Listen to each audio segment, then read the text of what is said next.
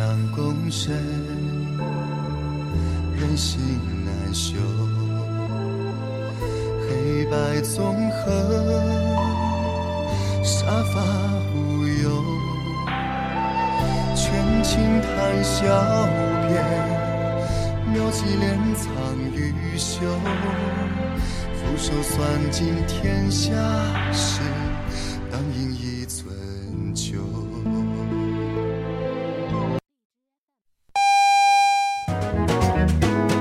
后甜点除了华大华生，再来一份巧克力之吻吧。现在是晚上八点钟，我是 Peggy 许哲佩。爱上你那可口的巧克力之吻。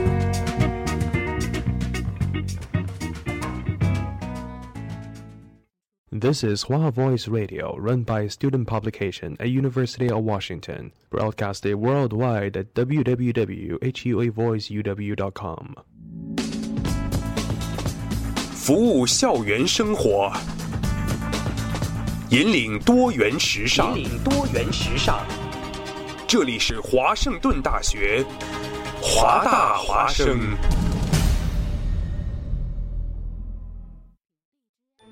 烟雨朦胧，草木常青，西雅图又度过了安稳而平常的一天。暮色渐沉，喧嚣渐息，每一个夜晚，我们都在同一个地方，让声音乘着电波化为雨水，滋润所传达到的每一处土地。听众朋友，晚上好，欢迎收听华大华生。华大华生，生过留痕，却永不落脚。因为那道电波所承载的是锋利如现实、飘然如梦想的每一位广播人的信仰。声音在，信仰在，我们在。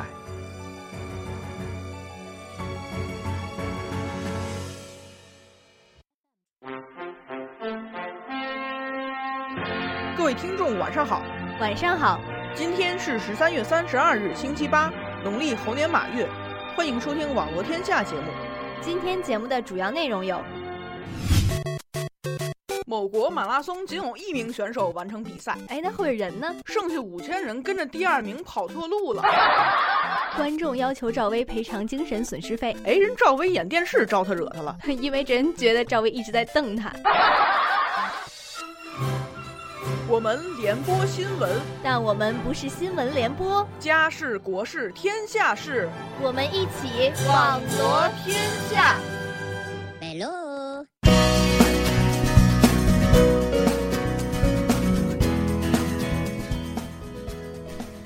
各位听众，晚上好，欢迎大家来到我们周四的网罗天下，我是主播钟意。大家好，我是凯西。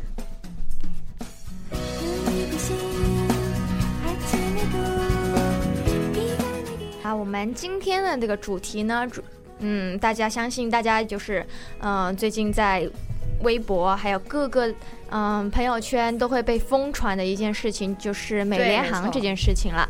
嗯，其实这件事情大概的嗯是怎么一个回事呢？其实大家其实蛮了解的，我但这里还是嗯，中医还是轻易呃就。简单的简单的带过一下吧，嗯，就是呢，在美联航，嗯，从嗯在芝加哥机场呢有一个嗯有一个黄黄呃不是应该是说越南裔的一个医生被强行嗯被呃飞机场的那个航警给就撵了出去，拖下来，对，没错。那原因是因为什么呢？是因为美联航的那个啊、呃，他们的航班要出现超售现象，对，而且是、嗯、主要是因为有四位有四位机组呃人员，他们需要去执行任务，所以呢就要嗯、呃、那一班机有四个人可乘客需要被。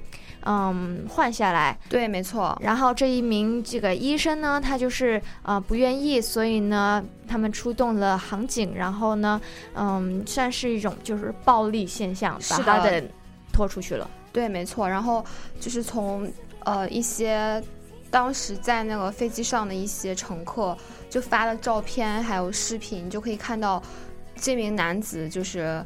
呃，头部就是被撞，被撞到。对，而且拖出去的时候是嘴巴是都是鲜血。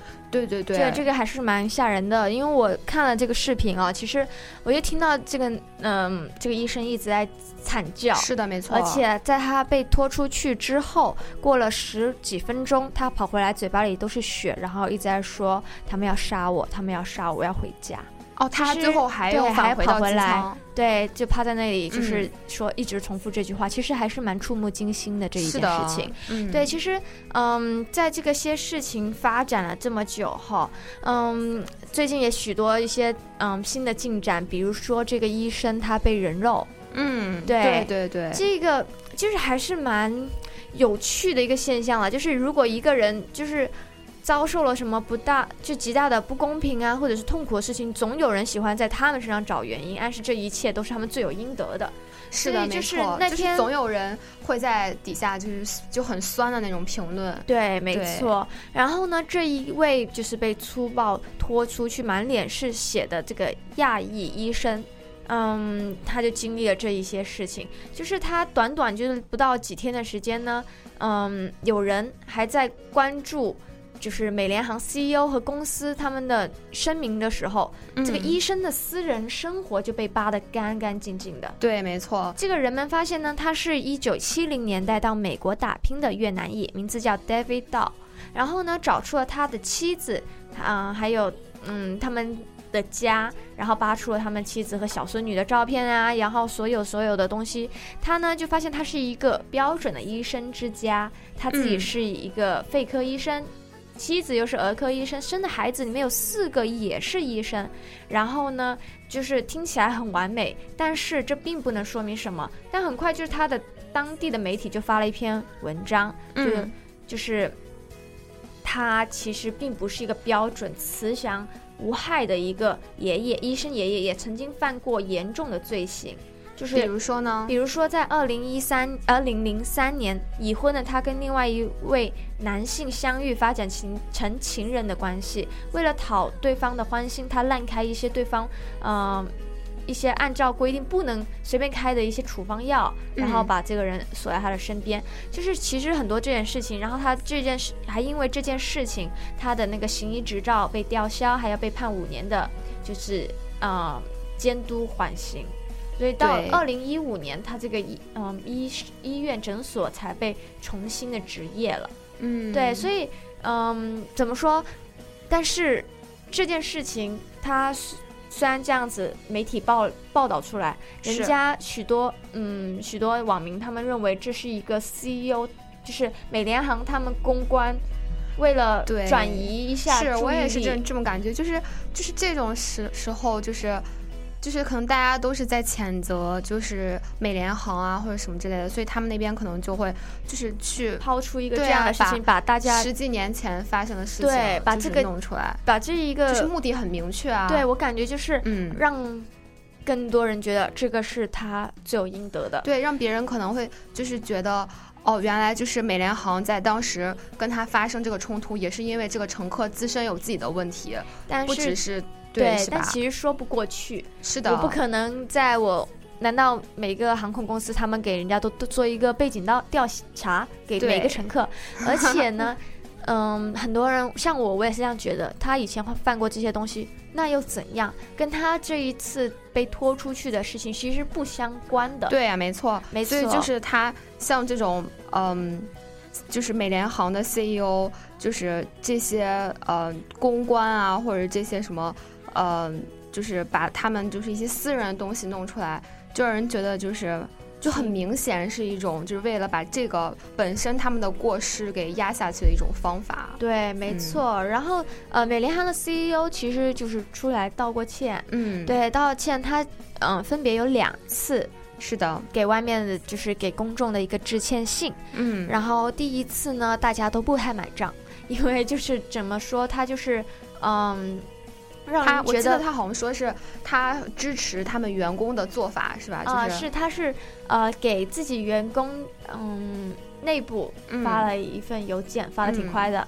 然后呢，嗯，后来过了一会儿，他才发邮件嗯公布，然后说公开道歉之类的。嗯但是这个但是这个诚意就是不呃不够很不诚意，对，对，没错，因为呃，就怎么说，他说的就是并没有把这个，并没有怎么提到说他们有做错什么，他只是说，嗯、对这一次的重新安排座位感感到歉意，大家就其实就没有感受到有多少的诚意。是的，但他。第二次发的那一个致歉信里面呢，就有说到，就是嗯，没有任何人就有真的很嗯明确的提到这件事情，嗯就是说没有人应该被这样对待。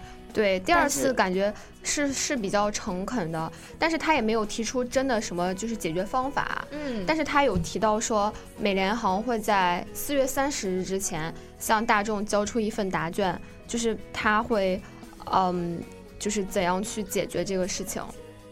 对，没错，他其实这件事情闹得这么轰动，毕竟他是，嗯，有两个比较严重的关键词，一个是嗯种族歧视，是的，没错。另外一个是殴打老人。其实这两件事情就是让这一件，嗯，这件本来就不应该发生的一件事情，嗯，就是更加的吸引人，更加的引人注目。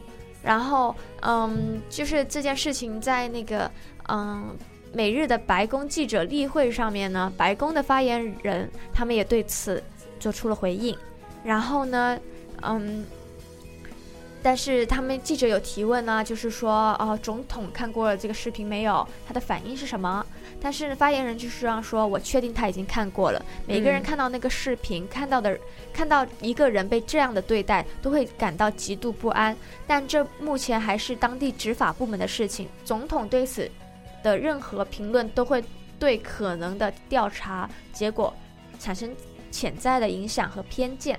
所以呢，这个所以总统也不太好，嗯，说些什么了对于这件事情。但是呢，我们就是因为刚开始出来就一直说华裔华裔，是的。然后呢，外交部回回应呢，就是这件事情，就是他说，嗯，受害，嗯，受害者他其实是越南裔的美公民，嗯，但是我们亚裔。对，是亚裔，但不嗯算是华裔，但是呢，还是呃，他们就也关注到了这件不幸的事情，然后嗯呢，望或妥善的解决，也是对这件事情有嗯一一部分的回应啦。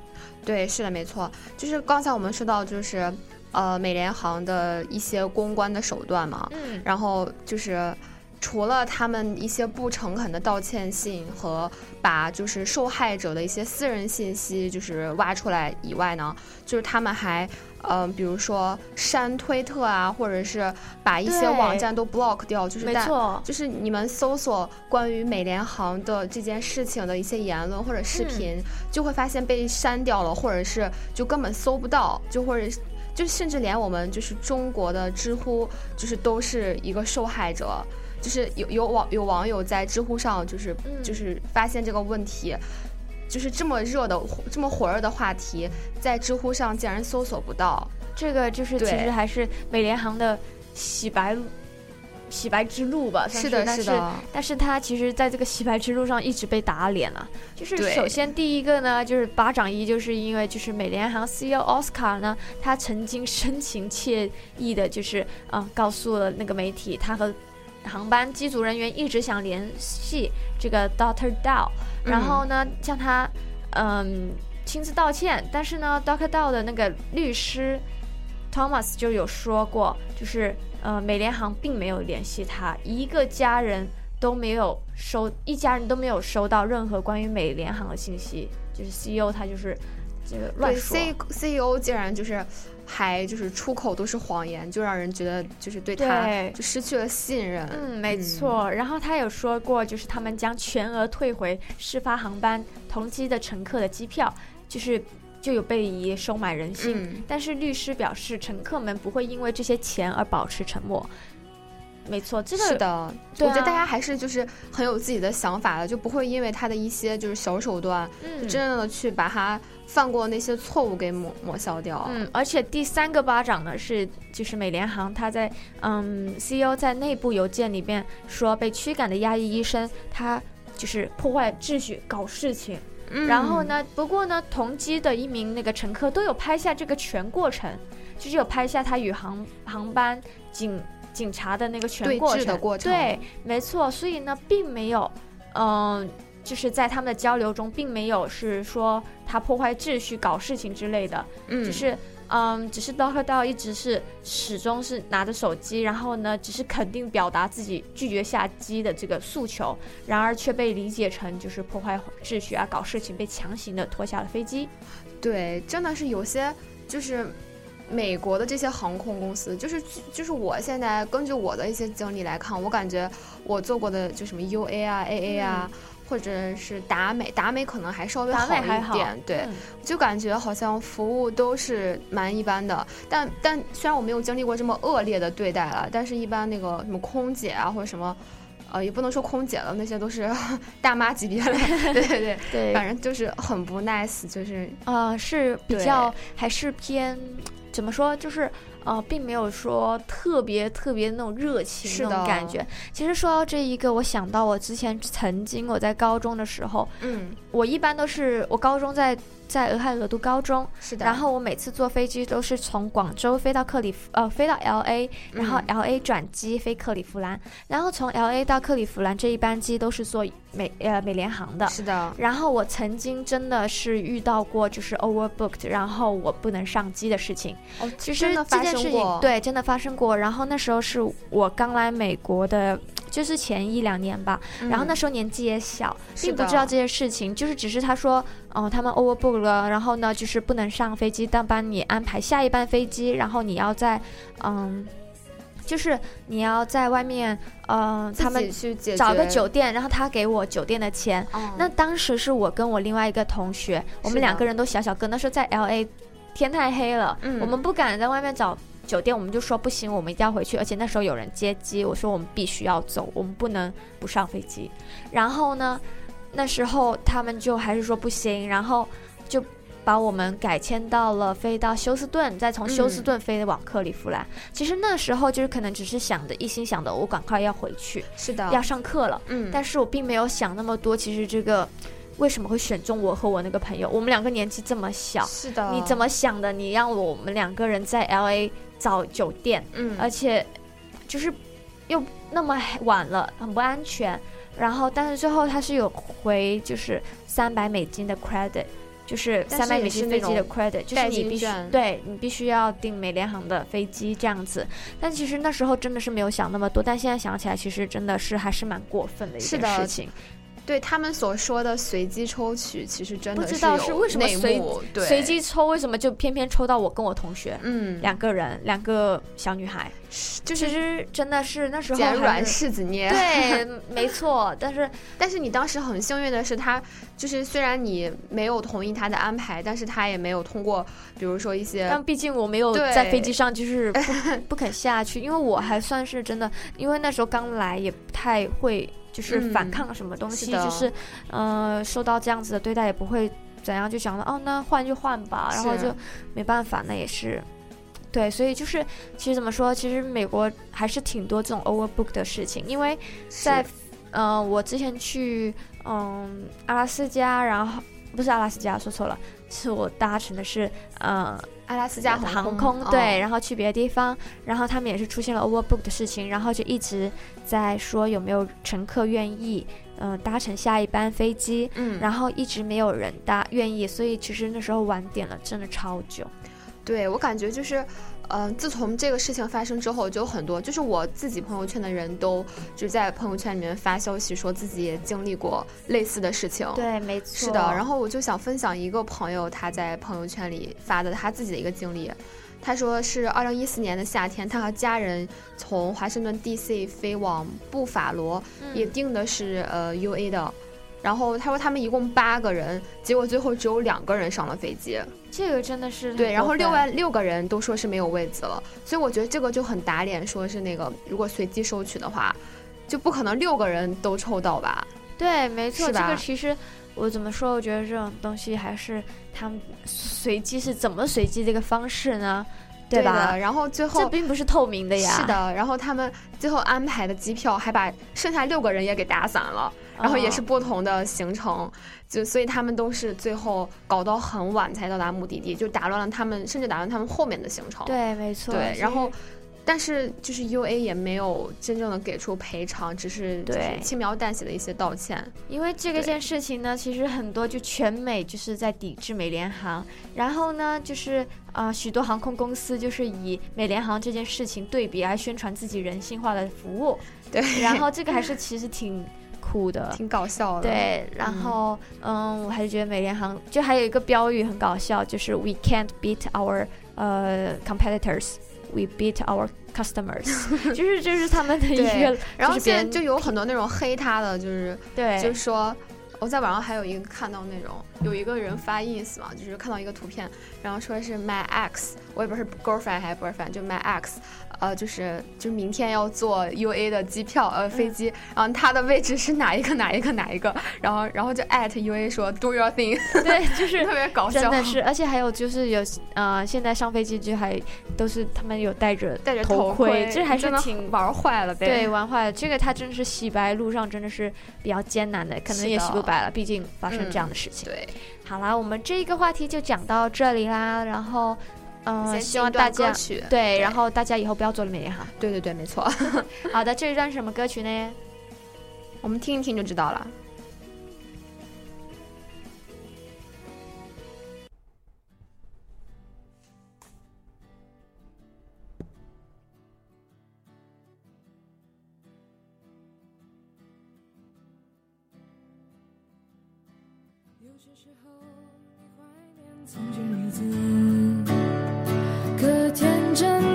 真离开时，你却没说一个字，你只是挥挥手，像扔掉废纸，说是人生必经的事，就喝到七分，却又感觉怅然若失。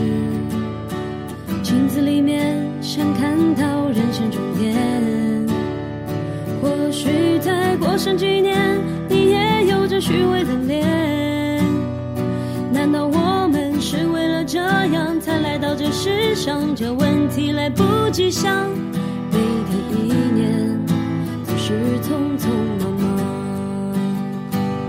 你我来自湖北、四川、广西、宁夏、河南、山东、贵州、云南的小镇乡村，曾经发誓要做了不起的人。却在北京、上海、广州、深圳，某天夜半忽然醒来，站在寂寞的阳台，想从这无边的寂寞中逃出来。许多年前，你有一双清澈的双眼，奔跑起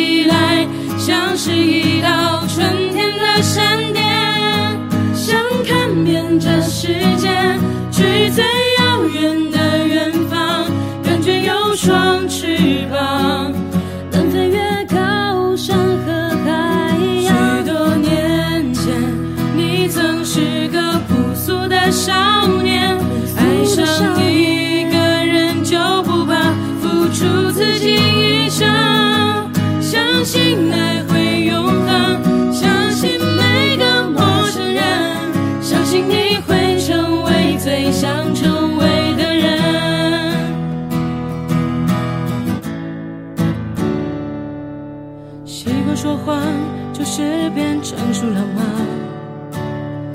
有一套房子之后才能去爱别人吗？总是以为成功之后就能抚平伤痕，欲望变美着错过的人。当青春耗尽，只剩面目可憎。你我来自湖北、四川、广西、宁夏、河南、山东、贵州、云南的小镇乡村。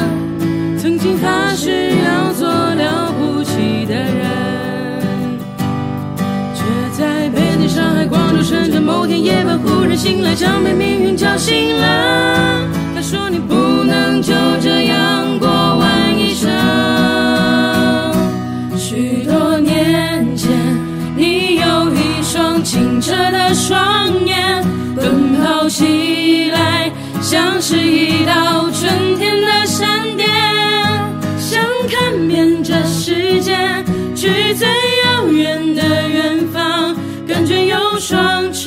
膀，能飞越高山和海洋。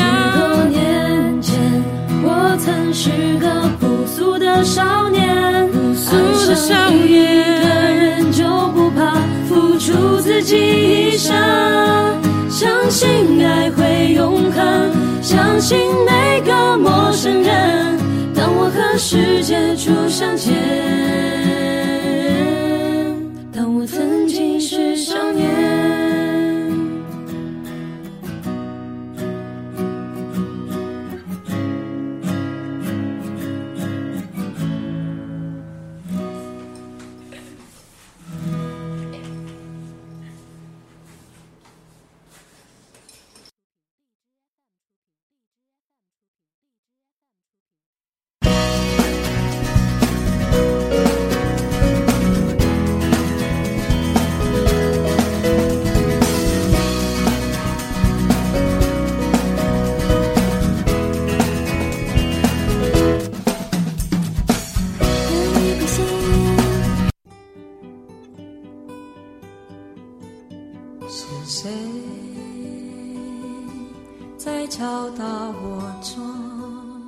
是网罗天下。是谁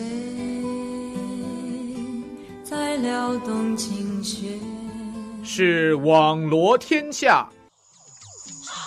是谁送你来到我身边？还是网罗天下。我们不是话题的制造者，我们只是新闻的搬运工。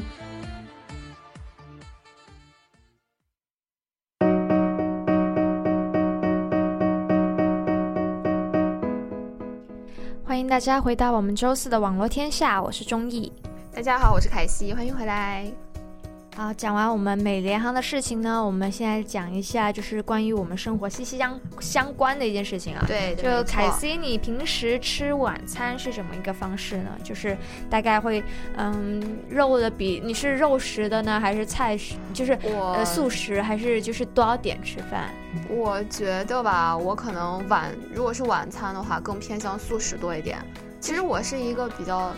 对，因为我感觉我身边的好多朋友都是可能习惯就是晚上吃的比较丰盛一点。对，像我这种就是晚上一定要吃的好，就是吃的多。对，晚上不会饿，因为我这个人还算是比较容易饿的。如果我肚子饿的话，我晚上真的睡不着觉。哦，听到很多人这样讲。对，但是但是我可能个人习惯问题，我是喜欢就是中午吃的好一点。中午对，然后晚上就稍微吃的少一点啊。对，是个人习惯的问题。对我这个人算是就是无肉不欢的，我一定 要有肉，然后一定要有饭。没有饭的话，我可能就觉得这一个这一餐不算是吃了饭。你把粮你把粮食都浪费掉了，你看看你的小身板。我没办法，就是真的，我还是真的蛮算是一个。饭桶吧，就是真的很 能吃饭，然后嗯，肉我一定要吃，然后就是嗯，算是一个就怎么来说，肉食主义者，对，肉食主义的。然后呢，这个网上现在有个蛮火的一个主题啦，是是啦，对，是讲一个你晚饭的正确的食用方式，对，然后。就是题目还蛮有标题党，就是晚饭决定体重和寿命。对，这个就是让一看到就吓到一跳。是的，没错，真的吓到哎！我我的我的生命，赶快点开看一看。对，我的生命就是好像不打开，我的生命可能会要变少一样的感觉。对，所以呢，就里面有提到有六种晚餐就是最伤身体的。那我们来一起看看有没有你有没有对有没有中奖呢？首先，第一个就是加工肉太多，增加癌的风险。就是烤肉加工肉啊，对，就是呃这种嗯加工，就是肉的加工比较多的，对比。对，没错，就是就是像那个啊肠啊、烤肉等等，这个不仅是营养欠佳，还会影响消化呢。嗯，而且呢，晚餐肉食当道，蔬菜不足的话，运动量又小，这样子会引起发胖，甚至甚至是增加乳腺癌和。结直肠癌等就是恶性肿瘤的风险。哇，然后这个还是挺可怕的。这个是我真的很喜欢吃烤肉。哦，是吗？对，然后我会吃很多肉。我蔬菜其实撸串是吗？对我，嗯，我喜欢吃那种韩式烤肉，我不太烧烤那种是宵夜。对，然后就是肉还蛮多吃的，就是呃蔬菜的话，可能就会真的吃的比较少一点点，因为我觉得嗯没什么意思。但是其实这个真的是不太健康的，所以呢，会增加就癌症的风险，还对这个听起来。吓人 的。所以呢，晚餐聚餐的时候尽量远离烤肉，还有高血压、冠心病的患者和消化吸收能力就是减退的这些老年人更嗯应该注意，应该啊、尽量使用就是焖啊、煮啊、炖等少油少盐的方式来烹饪你的晚餐。对，没错。对，那第二个呢，就是也是年轻人经常就是会吃到的吧，就是酒酒精，酒喝酒过对过多，是的，没错，就是呃，现在年轻人就是经常聚会啊，都会就是少不了酒嘛。嗯，但是酒精虽然会使你的神经系统从兴奋到高度抑制，但是严重的时候会破坏神经系统的正常功能。对，那可能简单点就是断片儿了吧，估计。也也可能是这样子，是但是是呢，嗯，啤酒虽然浓度比那个白酒低啊，但是进入胃里面之后，可以使胃壁减少分泌前列腺，嗯，前列腺素乙。然后呢，就是产生你的胃黏膜充血和水肿，然后出现那个食欲减退啊、上腹就是胀胀的感觉。然后白酒和啤酒一起喝更可怕。其实很多酒局啊，就是我对看大家都是那些大人混着喝，对，混着喝嗯其实嗯蛮吓人的，但是就啤酒虽然它是酒酒精度少了，但是还是嗯不太好，对你的胃其实还是造成蛮大的负担的。是的，所以呢，嗯，而且还有些人就是晚餐后大醉不醒，就是极易在睡梦中出现意外，嗯所以这些事情还是嗯、就是提醒人就是最好，吃饭的时候不要喝酒。是的，最好不要就是可以。就是小酌怡情，就是就是喝多了就会伤身嘛，嗯大家会这样讲。所以尤其是在睡到睡前六到四到六小时之内，就是嗯如果你没办法拒绝的酒局的话，最好呢就是睡前来一杯温牛奶，保护胃黏膜。然后需要注意的一点呢是，白酒和啤酒就千万千万不要选冰镇的。虽然现在可能天气慢慢热了，让大家都会觉得就只有冰的喝起来才爽，但是就是这样的话可能会更加伤胃。对，没错，嗯而且，嗯，适量的红酒是比白酒和啤酒会更好的，所以很多女生、女性会选择就是在睡前就是来一来一杯红酒，然后感觉很有情调，然后也很容易就是入对睡。入睡，然后对美容。其是的没实错这个真的是美容觉啦，其实还嗯是可以喝一下的红酒，还是 OK 的啦。但是吃要饭注意量。对，真的嗯是量还是要把握好咯。对，那第三个呢？第三个是不吃晚餐，胃寒饿，神经会受累，就是很多女生哦，这个很多人会中比如枪。觉得。说我的室友，他们最近嗯。就是在减肥，然后真的是他们减肥搞得我也没得东西，其实没有人陪我吃饭，然后我就我也哎好吧，那我随便吃一点，这样子他们没减下来，可能我还瘦了呢，就是我还更容易瘦，所以就是不吃饭其实真的不好，而且他们晚上对晚上他们一直喊饿睡不着，但是就是真的是减在减他们就是真的就一点东西都不吃吗？还是说就是吃苹果、吃酸奶啊吃这些东西，就是其实这些我感觉应该就是每一个女生，除非除了你这种就是易瘦体质、吃不胖的人，可能都会经历过类，似的这这种过午不食法真的是特别流行在减肥圈子里。但是这样子减的不是肥，而是你的健康，因为就是你，如果你胃中的食物排空的是，就是在里面太久了。就是胃空的食物已经被排空了，但是嗯你胃里面就一点东西都没有，你这样子胃酸它还是会分泌的，就是没有食物的中和，它胃酸长期会腐蚀你的胃黏膜，这样子真的是对你的胃是很很大的损伤。对所以呢，就是嗯，还是这样的方式，还是大家还是不要对，其实其实你已经跟他讲的话，他可能也不会听，但是你自己试，就真的试验过之后，就会发现你。你也不一定能坚持下来，就是你可能到了中途，你就会，比如说饿了会吃点东西什么，其实反而这样更容易胖嘛。对，而且很多人就是呃晚餐不吃主食啊，然后就是没有增加呃，就是动物的，就是动物性的食物，比如说肉之类的，是的，还有豆制品，只是一些青菜、番茄啊，就是这种，就是这种低碳水化合物，对，然后就是这种蛋白质摄入严重下降，这样子还可以引发很多就是嗯，就是营养不良、维生素啊和矿物质的缺乏，对，就是这些，所以大家还是不能不吃晚餐啦。这个是第三条，就是不好的对。饮食方式。第四条呢，就是。不要老是吃，就吃老是吃剩菜。这个我们学生应该可能会比较面临的多一点。大家可能没有时间做饭，就会想说，我晚上做好，然后第二天中午也可以吃，或者对，或者是去餐厅吃，就是打包的东西。对对对，对，这样子其实这里面呃。就是亚硝酸盐，这个大家可能都会比较熟悉吧？我就听到比较多。就是每次都说啊，亚硝酸盐就是剩菜里面对，就是为一级的致癌物啊。嗯。然后呢，就是嗯，比较偷懒的人都会这样子用这种嗯吃剩的东西。对。但是科学证明，就是中午的剩饭放到冰箱里六个小时之后，就是只有不。没有隔一天，只有六个小时，但是亚硝酸盐都有增加了百分之十六。炒青菜，然后红烧肉会增加百分之七十，就是像肉食动物来说。是之前你不觉得说，嗯，老大人都是说，你说啊，那个都有青菜菜不能隔夜，就是肉可以，但是其实并不是哎。对，其实是肉会增加百分之七十，这个真太多了吧？就是超出了那个呃国家的食物。重食品中污染物限量的标准，哇，那这种真的是挺可怕的。对，就是所以呢，吃做饭最好一次性吃完，如果有剩菜了，要凉透了立即放进冰箱里面，存在时间不能太长哦。然后呢，最好是能在五个小时之内，就是。要吃完，对对对，就是一到六个小时的话，它那个亚硝酸盐就会急剧增加。对对，然后还有一些就是含高蛋白质的一些，就比如说鱼虾蟹贝，嗯，就是最好是一顿搞定，就别不能留。对，不要留海鲜，我不愿意留，因为它会。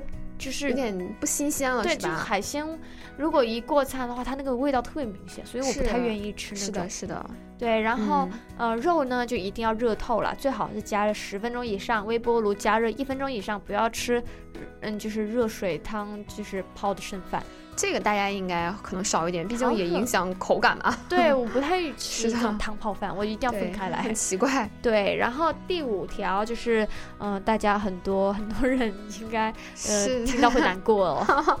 你吃辣吗？我还好，我还好，我广东人，然后其实吃的并不是很辣，然后我觉得辣的东西，我室友他们都觉得这个没有味道。哦。但是，呃，我还是觉得辣蛮好吃的，我觉得有的话蛮下饭的。对，它就比较刺激食欲嘛。对。其实我算是一个就是吃饭会喜欢稍微带点辣的。西安人很能吃辣。是还。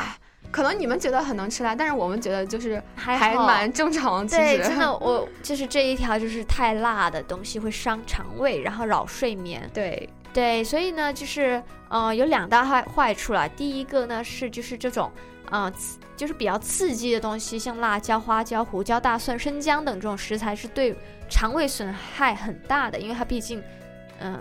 它的辛辣程度就摆在那里了，是吧？是的。然后第二个呢，是它们所含的这个辣椒碱等刺激性物质会通过刺激人体舌尖进。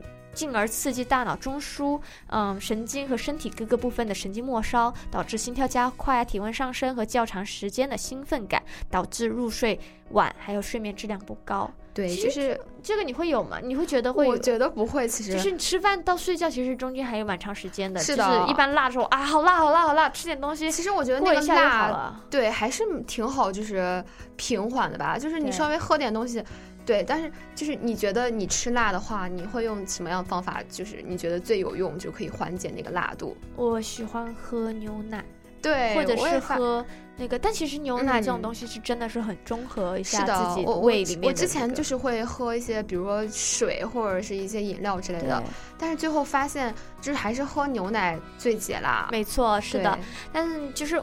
他说这个辣扰睡眠这件事情哈，就生姜啊这种东西，嗯，我是听我爷爷这样说过，就他好像说晚上说，他说哎呦不吃不吃这个姜什么东西，他说嗯，说这样睡不着，睡不着对，睡不着会不好睡这样子。但是晚上还是不要吃姜，不听那个晚上吃什么？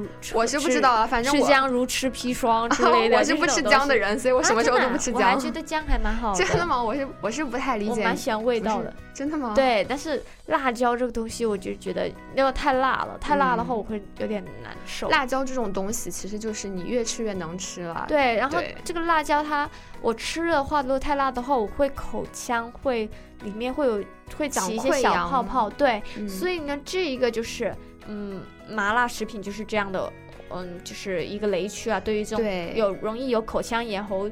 喉就是咽喉炎、支气管炎的，对，就是消化性溃疡啊、肠胃炎、那个胆囊胆胆囊炎这些，嗯，高血压还有就是这种疾病的人，就是更是禁 禁区。就像我这个人比较容易口腔溃疡，所以我吃完辣之后就是很容易就是嗯嘴巴里不太舒服啊，就会长泡泡，那就会更影响你进食了。对，就会让我就觉得我不想吃了。对，没错，这种事情还是会有的啦。对，所以尽量还是吃的稍微清淡一点。嗯，没错。对，最后一个呢，就是我觉得女生都无法抗拒的一个吧。哎，反正对于我，我还好哎，就是甜点。对，甜点这个很多人喜欢吃啦。是啊。但是呢，这个嗯，就是晚餐吃甜点还是有风险的啦，毕竟它是高糖、高脂、高脂食物。就是像那个芝士蛋糕啊，然后那个巧克力呀，这些其实啊，对啊，这些东西如果摄摄入过多的话呢，就是嗯，容易引起肥胖，而且在你运动量比较少的时候。所以这个晚上吃甜点并不是一个好的一个主意啦。其实我觉得这个不只是晚上了，就甜点这个东西，就是什么时候吃都不是一个好的决定了。对于就是他们正在想要维持自己身材的人来说，这个是一个蛮大的禁区的啦。对，嗯，然后发现就是，嗯。就是，但是虽然说它是会让你身材变胖或什么，但是甜点真的是有个好处，就是会让你变得很开心。就是你吃了之后是，就会反正就会忘掉一些烦恼什么之类的。对，还是 对，嗯，少吃还是可以，呃，就是适量吃一下还是可以的啦。对，就不要放在晚上，可能不要晚上不要吃太多，平常可以吃一点。嗯，好啦，我们这一个关于吃饭的话题就讲到这里啦。然后我们下面大家有没有饿？对，我们讲饿。我现在已经饿了。然后我们现在送给大家一首歌。嗯，希望大家喜欢哦。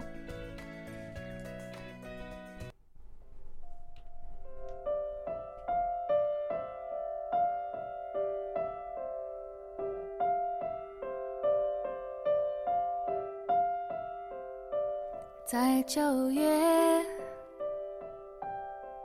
潮湿的车厢，你看着车窗。窗外它水管在开花，椅子在异乡，树叶有翅膀。上海的街道，雪山在边上，靠着车窗，我心脏一旁，我们去。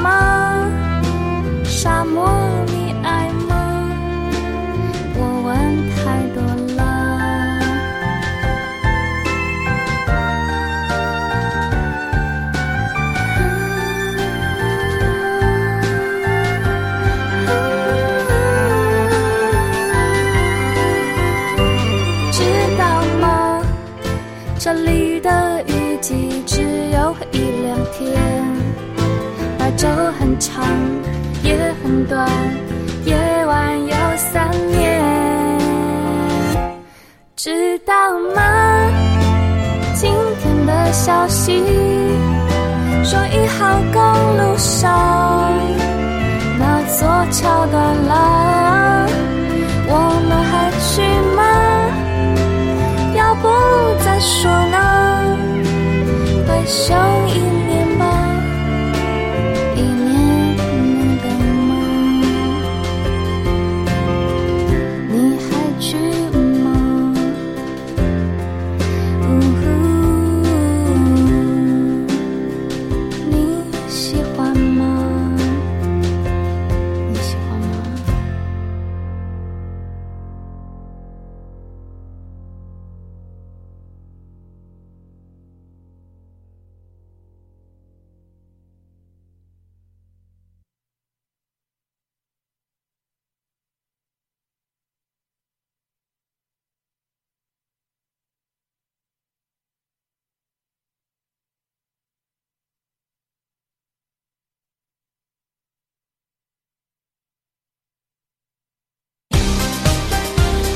大家好，这里是正在直播的网罗天下。大家好，这里是正在直播的网罗天下。谁学我说话？好了好了，我们还是继续说节目。嗯，好的，我们来看一下今天的第一条新闻。著名歌手乌力涛涛近日宣布，他不会这么轻易的狗带。前几日，著名主持人乐嘉在录制节目。All right, let's take you to Oregon now, where armed protesters have taken over the headquarters 不能说第三者那个女人不要脸，或者怎么着，说这个男人不那就让新闻联播和您一起传承着一生一世的爱和事件发生在法国巴黎的一个哎，怎么回事？瞎吵吵什么呢？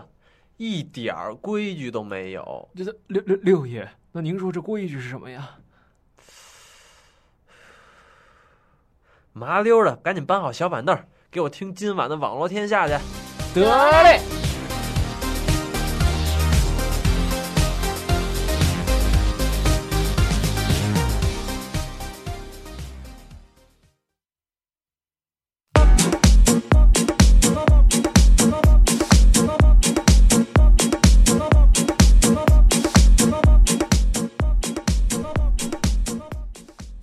家回来我们的网罗天下，我是主播钟意。大家好，我是凯西。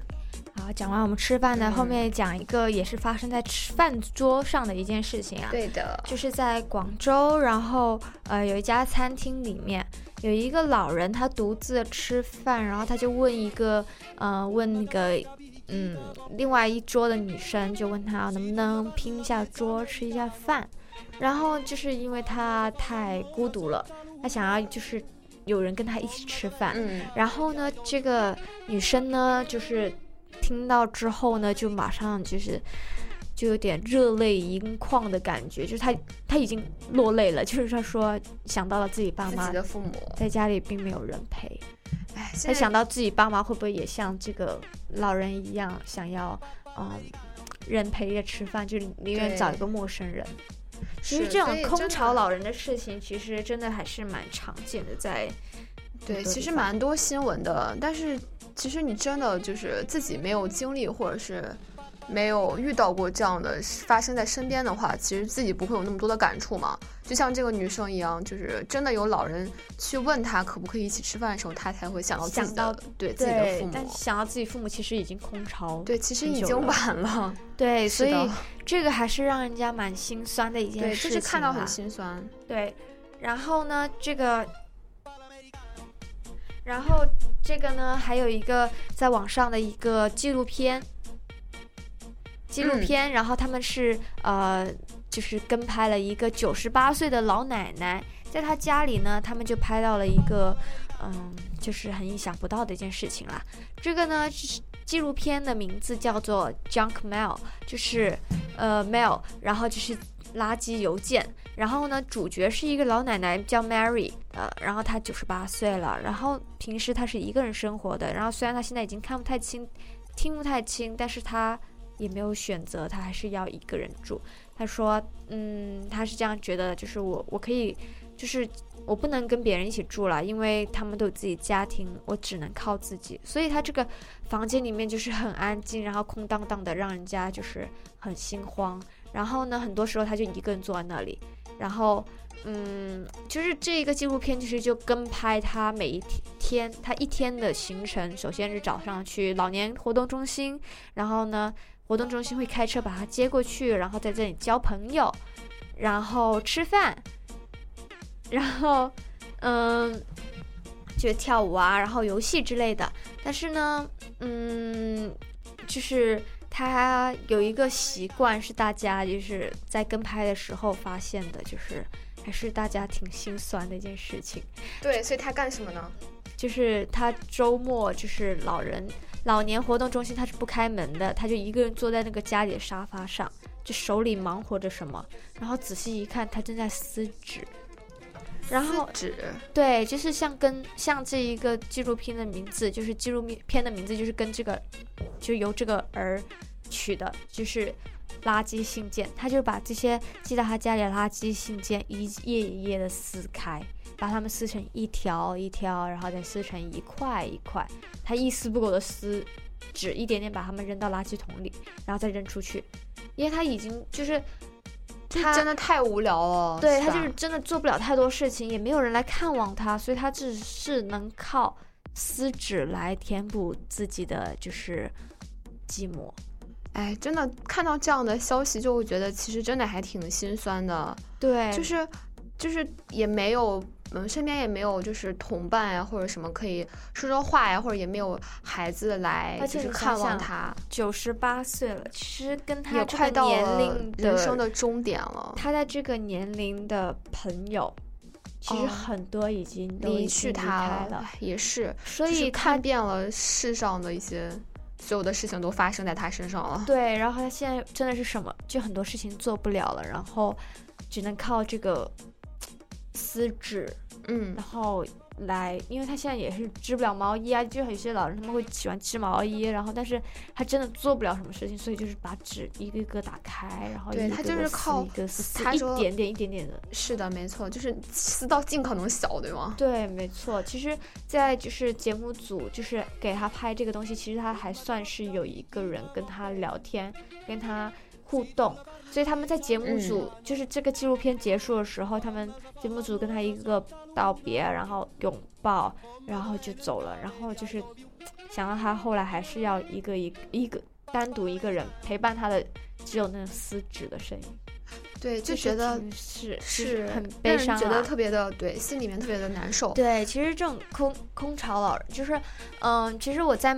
嗯，美国其实也看到过，就是我住的 homestay，嗯，他的那个奶奶和爷爷，就是以前，嗯，我在读高中的时候，他们两个人都还很健康，然后来接我放学、上学。有时候家里人没空的时候，他们就会担任这一个活动，呃，就担任这一个任务。然后呢，后来爷爷突然好像有一个暑假生病了，然后就。没过多久去世了，就是我还参加他的葬礼，然后就是还是挺嗯难过的一件事情。然后奶奶现在就是一个人住在家里，一个人是特别孤单，对，就是一个人住。然后时不时我 homestay 的那个哥哥他会有时候过去陪一下奶奶，帮她做一下事情，但是她也不愿意跟怎么说，她不太愿意跟自己的小孩。住在一起，因为她觉得是说他们都有自己的生活，嗯，然后我不想就是因为我，然后让他们的生活就是，嗯，要都要围绕照顾我，就他们已经上班都已经挺累了，就是他一个人住，所以其实真的很很难过。我上次回去的时候，我有去看他，我有去帮他做 cookie，就是那时候因为圣诞节，我就有去帮他做 cookie，然后就觉得，嗯，就是真的很无聊，因为他，嗯。真的没事干，然后他就会想要孙子孙女多去看他。对，我觉得其实这个真的是有点文化差异的，就是成分在里面。对，真的是，我觉得是吧？就是在国内一定要跟孩子是的，就是而且孩子的孩子，比如说孙子嘛，就是一定是要。一定是要看的，就是那种，一，定是要看爷爷奶奶看我一定要参与他是呃成长的每一个环节，这种感觉。是，而且在我们国就是国内也这种就各种封建思想呀，或者什么这种传统思想的观念下，就是你必须是要照顾老人的，或者是必须要把老人就是就是再不济也是要放到非常非常好的那种敬老院里面、养老院里面。但是你不觉得常说放到敬老院？嗯，大家又会觉得说，还就是国内很多？对，就是不要我丢在那个敬老院里。呃，老年人有的会更愿意去敬老院，因为会有同伴啊，对，有朋友一起的玩一下。但是。啊，这个还是比较难，就是改变的一个对，相比于咱们美国这边的情况，我觉得还是好很多。因为在美国，你你经常在就是街上你会看不容易，就是看到就是比如说一个老奶奶老爷爷就是带着一个小孩子那样子，我觉得好像不太经常看到，并没有，可能还是两两个人就是相依为命或者相伴着的比较多。所以一个人就像你的 homestay 那样。可能一个就是他觉得一个人他觉得一个人可能会，嗯，但是还一个人住，他会觉得更自在。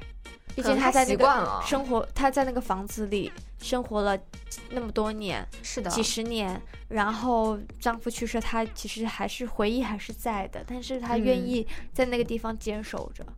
所以我觉得是，嗯，这个是文化差异啊。而且毕竟美国怎么说，它各方面的。补助医疗还有嗯福利，其实各方面比较好一点。他是必须要他的孩子来去负担他的，就是照顾他的生活起居，不是生活起居，就是经济方面，他不需要依靠自己的孩子。所以这个方面还是还是有不同的。对，但是其实这个方面吧，它是其实你要这样说，就有利有弊嘛。嗯。因为就是因为这个各种的，就是体系都太完善了，可能就会，比如说孩子就会说，嗯，就会。比如说，就是不是那么的负一部分的责任，就会说我可能不需要我去帮你做，对个体的那个。个体性更明显，是的，是的，没错。他亲情的这个纽就是纽带会没有那么紧密，对，就可能并没有这些东西强制的让他两个人在一起，而且没有社会观念去，比如说受咱们的那种传统思想，就是说就会别人就会说你不孝或者什么。这边大家都是很个体化，对对，就是你不管怎样，大家也不会讲你，所以可能这方面也有一些不太好的地方吧。嗯，那你们家老人是就是我们家。因为我爷爷奶奶还年纪比较年轻吧，相对就七十七十多一点，嗯，对，然后还是身体倍儿棒的那种阶段。那然后好，他们两个可以住在一起，是他们两个可以自己生活。他们是可以自己生活，但是呃，他们其实是跟他们的，其实跟我大伯住一起，就是他们最大的那个孩子住一起，然后。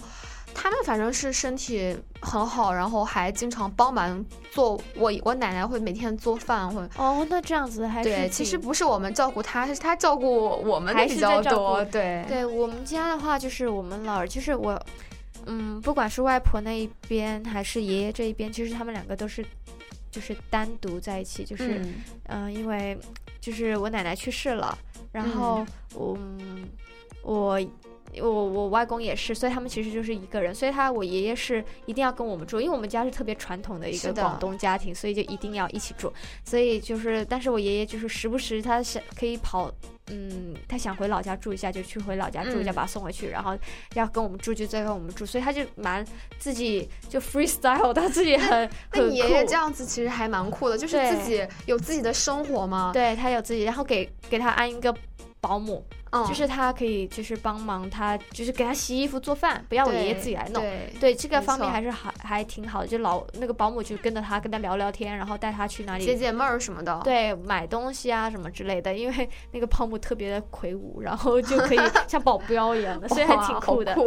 对，所以呢，就是大家还是要嗯抽点时间陪一下自己家里的老人。是的，就是这个话题会经常都会被提到，但是对，其实就是为了呼，就是呼吁大家。希望这一个大家的注意，对，希望这一个空巢老人就是不要再存在了，是不再成为一个话题。对，希望大家都能多有时间陪陪就家里面的爷爷奶奶啊，或者什么的。好的，那我们今天的网络天下，嗯，也到这里啦。下面送给大家一首歌啦。好，一首非常有春天气息的歌曲。对，大家大家下周见，下周见。